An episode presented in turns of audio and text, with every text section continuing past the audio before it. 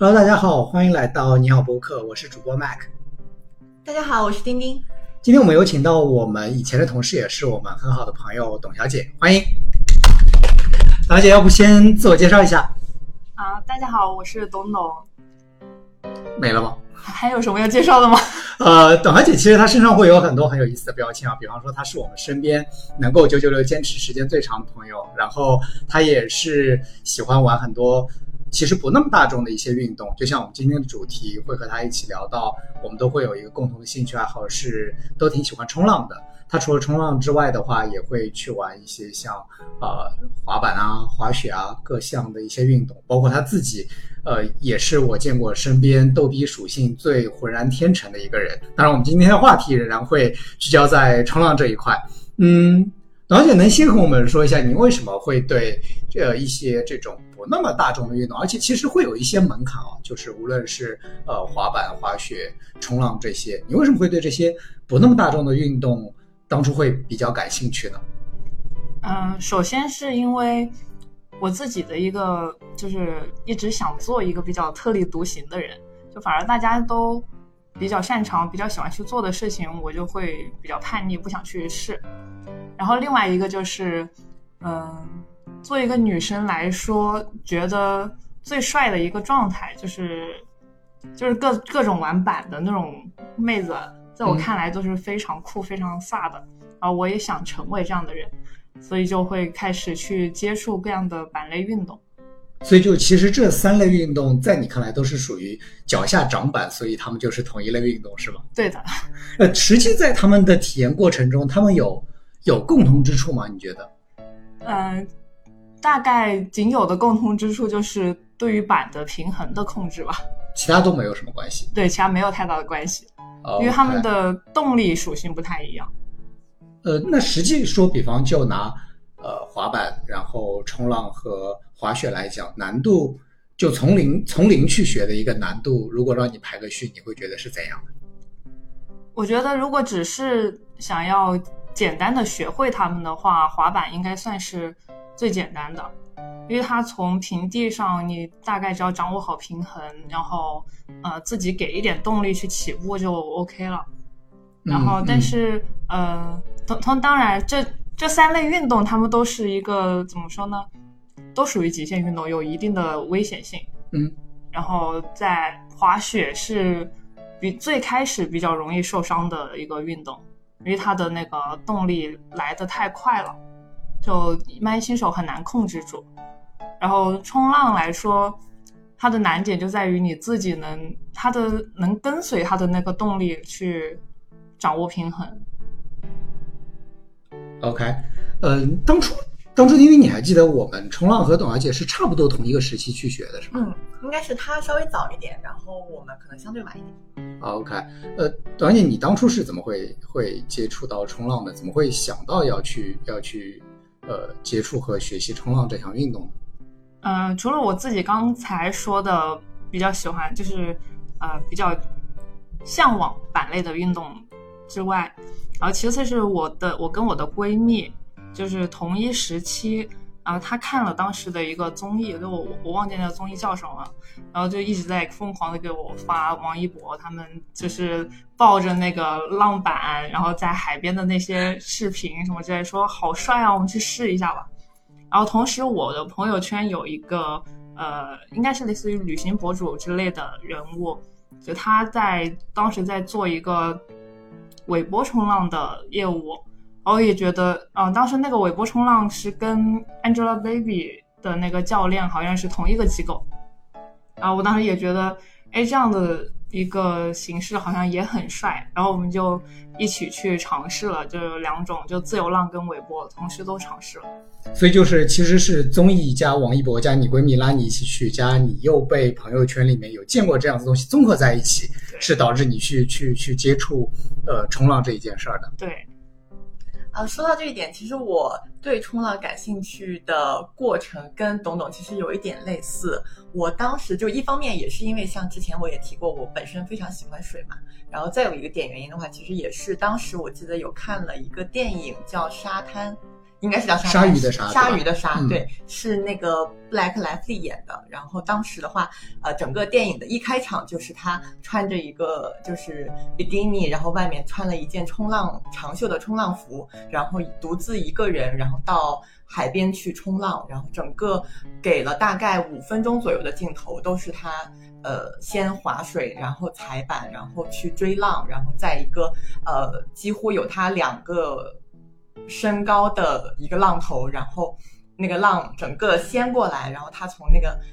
浪的中间穿过去，然后。在那个浪里面有一条鲨鱼，然后慢慢的游过来，我对那个印象特别深。对对对，这这一幕特别是这个巨大的浪和突然出现这个鲨鱼的身影，对印象极其深刻。对的，然后我当时就是看了那个电影，一方面的确是 Black Lively 的身材非常的好，嗯，然后他在里面冲浪的镜头，导演尤其是导演也通过镜镜头语言去呈现出来，整个的画面那个场景的确是非常吸引人、非常耀眼的。他小麦色的肌肤在阳光下闪闪发光，再配合他非常帅气的冲浪姿势，对，所以让我会觉得说这一项运动的确是非常有魅力。所以当时也正好是，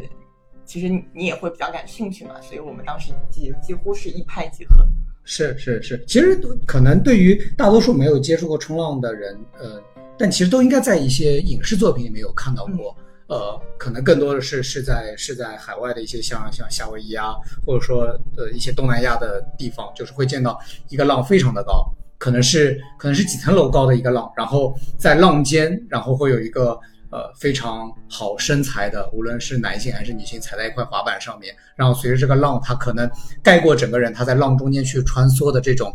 这种非常酷炫的场景。当我们真的接触过冲浪，包括我们自己也去学过冲浪之后啊，就是我两位，你们觉得对于这种对于这种酷炫场景，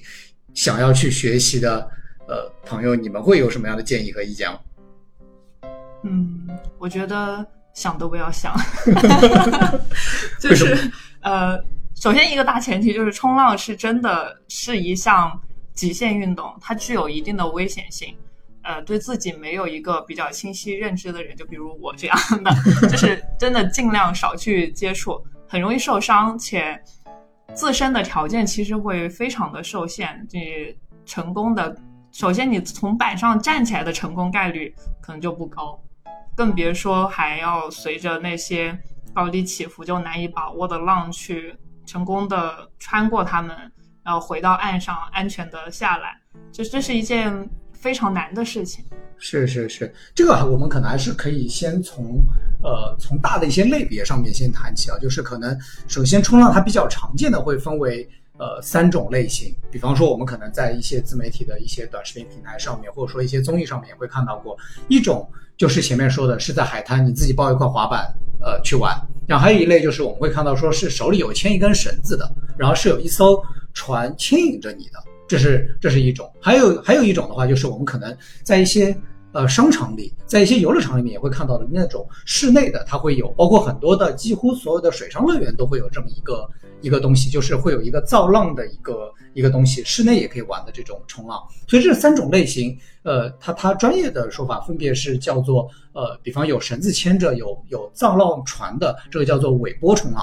就是尾巴的尾波浪的波，有前面有一辆这个造。造浪船去给你去制造这种相对稳定、呃频率固定的这种呃浪，能够让你呃起来。然后室内的话，那它也一样，它也这个这个浪一定是更加的平稳，因为它并不在一个开放性的水域里面去去制造的这种人人造浪。那最难的一定会是这个我们说的就是自由浪。自由浪这种模式，你要根据大海推过来的浪，你要去判断说，呃，这个浪的一个方向、浪的大小、浪的速度。呃，然后再去随着这个浪去感受这种这种运动，所以这些不同类型，首先它的呃门槛就是就是不太一样的。呃，我还是会和大家说一下这三个分别呃的难度的一个梯度大概是一个什么样的情况。呃，我会觉得觉得相对来说比较容易上手，然后危险系数比较低的，首先肯定是室内的造浪池，因为本身。这一项呃，这一个项目，它当时呃最开始兴起的一个原因之一，其实也是训练为主，有很多就是可能呃，尤其是我们经常看看到商场里的一些可能呃类似这样的一个项目，其实也是呃有非常多的就是可能小朋友啊、就青少年，然后会去就是学习就是冲体验冲浪这样的一项技能。然后，呃，它就像前面麦克提到的，因为它整体是通过一些呃机械去进行一个就是呃模拟海浪的这样的一个打造，所以它整个的一个就是海浪的一个运动规规律，然后包括它整体的一个动力来源，其实都相对来说比较好掌控，然后也会它整个的一个呃水域范围其实也是相对在一个可控范围之内的，所以包括。旁边也有就是专业的教练啊、所以它整个的一个呃安全系数会比较高。然后再有的话，可能就是尾波冲浪，可能相对来说，呃，原因跟前一个会比较类似，因为它虽然是在一个开放水域，但是它的浪本身也是由前面的造浪船去呃配以合适的一个机制，然后去打造的这样的一个有节奏的。浪，然后并且就是呃，冲浪的人只需要去呃站在他后面的板子上抓着他的绳子，所以整个人的一个运动轨迹其实是相对来说固定在一个范围之内，然后所以它整体的一个危险系数也就是无形中被限制在一个范围之内了。然后那相对来说安全的危险系数最高的，然后同时难度也其实也是最高的，可能就是自由浪，呃，因为它本身的话其实是在一个完全开放的水域。并且它其实是受非常多的不确定因素，然后这些不确定因素，呃，其实都会给我们带来非常多的不可控。对，所以我会觉得说，这个可能是呃，相对来说，大家在去尝试之前，肯定还是要做好自身的一个评估和心理的准备。对所有室内的项目，其实我会觉得，如果你只是想要去体验一下，去判断说自己合不合适，或者说呃这种体验是不是真的很喜欢，我觉得都可以建议先去呃这些室内体验的模式去体验一下，包括说前面提到的室内的这种冲浪，包括我还见过有呃室内体验跳伞的，就是它通过非常呃快速的气流能够让你整个人托起来，因为我也体验过高空跳伞嘛，其实它的这种人的失重感和用快速气流把你托起来的感觉是一致的，所以我觉得它更多的是一种体验。那你既然是体验的话，它最大的好处在于说，呃，无论你怕不怕水，无论你会不会游泳，呃，它基本上是没有，呃，几乎不会有安全隐患的。是非常呃，可以非常安心的去去做这样的一个体验。那么无论是尾波还是说呃这个自由水域的海里的这种自由浪的去去冲浪的话，其实都是呃会有一定的难度和挑战的。那当然，董董跟我们最大的区别就是，呃，我和丁丁两位都是会游泳且是都是潜有潜水员执照的人，但是董董他是一个呃既不会游泳又有一点怕水的家伙。但他居然从零去接触和和学会了呃冲浪，所以我们我就就我我也会呃帮大家一起去问一下，就是董董，你觉得你作为一个呃这样子的一个基础的人，呃，当初你学冲浪，呃，学了大概有有多久？有多久是能够体验到冲浪的这个乐趣的？嗯，其实就体验来说的话，其实我的想法刚好跟麦克相反。就我我一直认为室内的那些设施，它虽然就是具备足够的安全性，但它同时也不具备体验这项运动的快乐。就是当你的安全控制在一定范围内的话，你其实体验不到。但是我们去体验的话，也不是为了去追求危险，只是简单的体验一次的话，也在安全的控制范围内嘛。就我学。学尾波其实还尾波还挺好学的，因为它主要的动力来源都来源于那条船，嗯，所以基本上你只要能掌握好平衡，就很快就能站起来。然后再需要一些去控制平衡的技巧，你其实就能丢掉绳子去跟着船跑。当然我没有到这个程度。哎，你你你大概试过几次丢掉那个绳子？有大概是有多少次是能够？呃，没有马上掉进水里。嗯，没有过。所以全程就是 要么拿着绳子，要么就掉进水里，是吗？就是丢掉绳子，你就可以准备掉下去了。但是尾波非常非常重要的一点就是它有救生衣，就这一点是完是可以，就是避免怕水这件事情，因为那救生衣的浮力非常强，就是嗯完全可以把你整个人托起来的那种。然后自由浪就有一点，对于我个人来说，我觉得是有一点被带进坑里的感觉，因为我我其实是一个比较怕水的人，然后我其实每一次从板上掉下去。进到水里的那一刻，就那个水碰到我鼻子的那一刻，我都觉得我今天可能就要交代在这了。嗯但是但，但是就是我钱已经交了，这课我必须得上完。如果我所以是心疼钱是你学会自由冲浪非常重要的动力，是吗？呃大概是吧，就是我花了这个钱，如果我如果我不学会它，就我来这的意义是什么？OK，所以你你呃去学自由浪，就首先当然可以先跟大家科普一下，如果你是完全从零没有接触过冲浪的话，你去到一个呃正规的冲浪基地，呃一开始这个就就前面的流程付钱什么都走完，教练会先在岸边和你去讲大概有一到两个小时的理论课，会告诉你就是会给到你一块板，你在沙滩上先去练那样的动作，接下来我们就会真的到海里面去去进行呃实践嘛，对吧？呃，实践的话就是呃，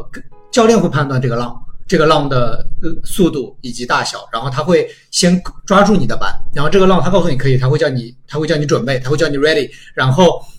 他会说起，这时候他会推一下你的板，然后你要当板被推起，跟跟着浪走的时候，你要站起来，你要从一个趴在板上的一个状态要到站起来。这当你真的能够站起来之后的话，你就会体验到的就是冲浪的乐趣，对吧？对，所以东东，你当时试了多少次是你第一次成功站起来的？其实不太记得了，但是呃，我是上过两次课才站起来的，是因为呃，我的进度其实是非常非常慢的。一般人其实在第一次课程就能站起来，是因为我第一次的时候我的上肢力量非常的薄弱，就是一般来说女生的力量就会弱于男生，而我曾经的那个力量是要弱于一般女生的，就当时的手臂和胸部的那个力量是没有办法把自己撑起来的，所以一般来说，我撑到一半的时候，我就会跪下去，或者是 又趴回板上。嗯，然后这这已经不是冲浪技巧的问题了。这就是如何从趴着到站起的一个问题，对吧？因为你还记得你当时大概有呃经历了多少次能够从板上站起来吗？呃，我应该呃呃稍微自夸一点的讲，我觉得我应该算是快的，因为我们当时的话，应该也是报了一个一对二的一个班，就嗯一个教练就一个教练就带着我们俩就带我们俩嘛。然后呃，我们大概也是经历了在岸上一个小时的一个就是模拟的一个练习，就是从呃全身趴在板上，然后到那个从板上完全站起来的这样的一个过程。然后我们是大概有练了呃四十五分钟左右吧，嗯然后再到实际海里面，对然后去做实际的练习。我应该是在大概第三次的时候，我印象里应该是第三次的时候，我就已经比较顺利的可以去站起来，然后一直滑到可能呃接近沙滩的位置，然后再呃比较从容的跳跳跳下板，然后完成一整套。对，嗯，我我印象里我差不多也是，因为我我我们俩一起教练一对二，我们基本上都是三五次能够站起来。嗯嗯可能就就我们和董董最大的差别是我们是一个力量比较正常的人类嘛，所以就就能够把自己撑起来嗯，这一点应该呃问题不会太大。嗯，你应该不属于正常，你有点超过正常人的水平线了。呃，但但丁丁应该是是相对比较正正常正常的一个力量。对，所以其实呃，我我会觉得，这讲到这里，主要是要想要告诉大家的是，呃，只要你不是那么的怕水，只要你不是那么怕水，因为你如果对水是非常恐惧的话，其实冲浪这个水深的高度一般都会在我们呃，就是普遍。升高的大概基本上就是在胸口左右的一个一个深度，是从是我们起冲的一个一个水的深度，但然后一直到前前期练习的时候。对对对对对，就是你不能非常的怕水。呃，水虽然没有那么深，但是如果你对水非常非常恐惧的话，你一定会有翻板的时候，以及说你要接近岸的时候，你是要跳从板上跳进水里的。呃，你你如果一紧张一慌乱，呃，很容易还是会产生呛水甚至溺水的一些一些情况的。这也是呃可能潜水它会呃带来的一些一些危险因素之一。呃，还有一些，你们觉得潜水还会有一些什么样的？冲浪哦那，sorry，sorry，sorry，口误。就冲浪，你们会觉得还会有一些什么样的、什么样的一些危险因素吗？呃，其实我没有经历过太多的危险，我觉得我遇到最大的危险就是落水，然后其次就是真的一定一定一定要注意防晒。就是虽然我我当时去的时候就可能没有太怎么就这方面的意识不是很强烈，虽然擦了防晒霜，但是是因为我跟你们俩最大的区别就是我是穿着一个比较。正常的泳衣就露手臂、露大腿的这样的泳衣去的，然后在泳池在在 对在正午在板上，就太阳直射趴了那么久。对，这就是对于水对对于呃水面或者说水上运动没有什么概念的人比较容易呃被吸取的一个惨痛的教训嘛，对吧？对。然后还有一个就是呃，学会从板上起来之后。但是没有一个就是准确的下板的意识，然后被就因为随着那个板被浪冲上沙滩，然后你板撞到沙滩的时候，它会有一个就急刹的那个力，然后整个人会从板上摔下来，就容易擦伤。就教练会教你应该在什么阶段下水，就从板上跳下来，不要害怕，一定要跳下来，不然你会受更大的伤。是是是，当时那就像你说的，你穿的是普通正常的泳衣，最后有被晒得很惨吗？啊，晒得还挺惨的。我就单从晒黑这一点来说，我至少花了大半年才恢复过来。是是是，这全整个人的全身的晒黑吗？全身。OK OK OK，对，所以其实呃，玩玩冲浪肯定会会比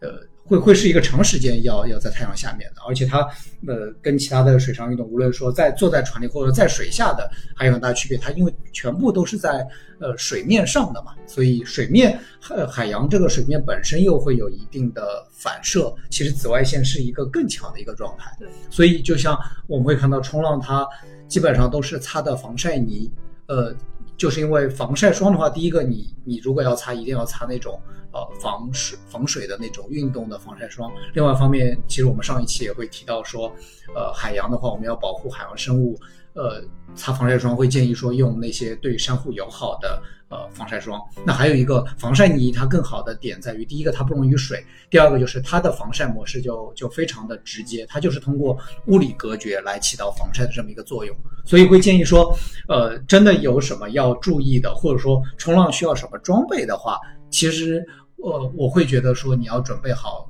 长袖长裤的水母衣，把你全身这尽可能都都包好。包括说，甚至说，呃，真的很怕晒的话，脸基尼、头巾这些都是可以自备好的。然后一定要准备好这种防晒的或者防晒，无论是防晒的呃防水的防晒霜，或者说是像防晒泥这样的东西，才能够不让你接下来可能要付出呃半年去去养回你原先肤色的这么一个这么一个代价吧。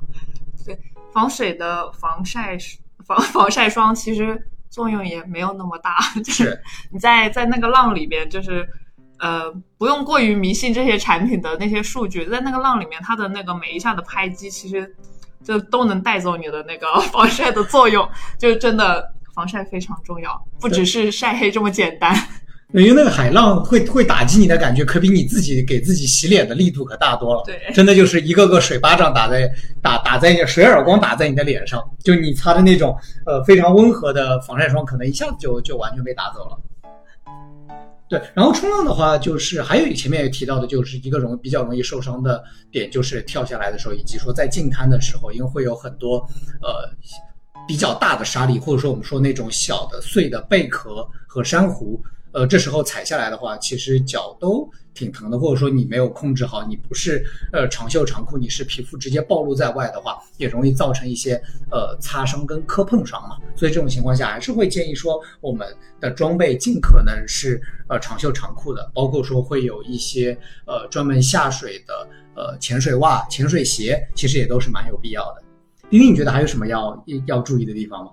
呃，我记得的还有就是前面也提到，我们在刚开始学冲浪的时候，教练也会给我们讲理论课嘛。然后他其实当时给我们呃第一条提的就是，当我们在呃拿着冲浪板往海里走，或者是说在海底，当我们就是不不管是我们的上板失败了，然后掉到了水里，或者是我们被浪打下来，无论任何时候，我们都要保持就是我们的冲浪板是在我们的身后，而不要就是在我们的呃面前，因为这样的话是很容易被浪。把冲浪板打在我们的身上，因为浪的动力本身是非常的强的，它的一个冲劲儿是非常的大的，所以当呃呃，就是即使本身那个冲浪板刚才开开始我们学的时候，可能并不是呃像正规板一样是玻璃纤维材质，可能它本身只是呃一些就是泡沫泡沫，但是加上浪的一个冲力，它其实打在我们身上是非常痛的。当呃，当我们就是后面可能就是我们的就是技巧足够了，我们可能给自己配置了正规版的时候，就更要注意了，因为就是正规版一方面它的材质硬度非常高，然后再有一个的话，它呃有一些正规版它其实是带尾翼嘛，那个叫嗯，就是其实那个是。非常尖有尖锐的尖角的，对，所以在呃海里的时候，因为它的浪你是没有办法非常呃好的去控制它的方向的，所以就是很容易呃让这个板子伤到自己。对这一点的话，其实还是挺重要的一点，就是不要呃虽然它的它出现受伤的概率并不是很大，但是浪毕竟不是我们人为能够控制的，始终让它控制在我们。呃，视线范围内，并且我们能够比较好的去远离这样的风险，还是挺重要的一点。那呃，最后我最后我们还是会谈一下，就是冲浪它的乐趣到底是在哪里？董总你觉得呢？就是特别是你作为一个就像说的本身怕水的，但是仍然会让你后面一次次的去体验冲浪，它的乐趣到底给到你的是什么？呃，我觉得其实首先最重要的点是在于让人愉悦的点在于。就是大海本身，对大呃，可能因为我每一次去都是在经历过一段比较繁重的工作之后，是一个就是以一个度假的心态去玩乐的，而对大海本身给带带给你的那种轻松感、愉悦感会非常的强烈。然后其次就是站在板上的那一刻，就海风吹过来，浪在底下把你往前推的那一刻，你就觉得。好像就是征服了这一片，有点，OK，就那种那种感觉很奇妙，就就就一个字爽，就是就就是大海本身会对你来说是一个能够给你很很 relax 很很休闲，真的很放松的这一种感觉，对。对，而且的确是因为你你一直处常年处在一个九九六的状态下，其实更这种巨大的反差会就会给你带来一种非常舒服的感觉，对的，对，还有吗？嗯，没有。那我补充一下啊，就是我记得我当时就第一次从板上成功的站起来的时候，我印象其实还蛮深的，因为我没有想到那一瞬间我能站，那么快就能够站起来，站起来，对的。然后我那一瞬间的感觉就是我在飞，因为在。呃，冲浪我觉得是跟呃滑板和滑雪呃比较不一样的地方是在于，当你在浪上的时候，你的脚下的就阻力感其实并没有那么强。嗯，基本是没有阻力，你脚下因为我们都只是踩在板上嘛。对的，踩在板上，然后下面是水来给你往前的动力，所以其实你脚下是没有什么阻力感的，所以你会呃有那一种就是无。在一种无阻力的状态下往前，呃，以一个可能比较快的一个速度去前行的这样的一个状态，所以这种感觉的话，就给我给了我一种就是可能在飞的感觉，就是可能比如说像滑板或者是滑雪，我们多少还是会觉得说，能肯定能明显的感受到我们脚下啊来自地面的摩擦，或者是雪带给我们的一个摩擦啊。当然，就是滑雪可能会好一点，因为它本身就是有。就是高空，就是高度上的一个落差啊，可可能相对会好一点。对，所以就是当时冲浪给我的一个就是最大的愉悦感，可能是在这个地方。嗯，呃，因为我也我我我自己去，虽然我滑雪滑的次数并不多，还是体验过一两次，我会觉得还是呃会有比较大的差别。因为雪它毕竟是一个相对固体的一个东西嘛，然后水它会更软，它会更柔，所以说你要去控制这个平衡，我觉得难度上面来讲，其实冲浪是相对会更更大一些的。对，当然这这里也要也也也要提醒大家。就是冲浪它也是属于极限运动的。呃，极限运动我看过那个死亡率排行，当然冲浪它并没有排得很靠前，它排在第八名，排在都不靠前的。对，因为排在排在排在第一的是翼装飞行啊，翼装飞行，然后排第二的是自由潜，排第三的是高空跳伞。就第二、第三我都有玩过，第一我还没有体验，也没有打算去体验的意思。所以就是呃，无论怎样，就是冲浪它始终是一个呃极限运动。所以呃，如果呃各位朋友你们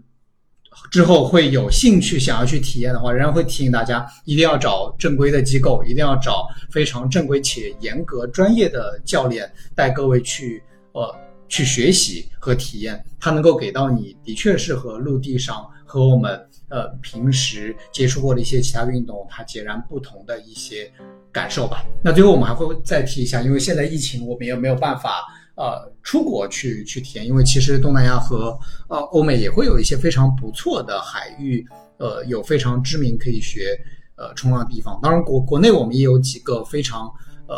适合从零去接触学习冲浪的点。呃，你会比较推荐哪里呢？东东？呃，我觉得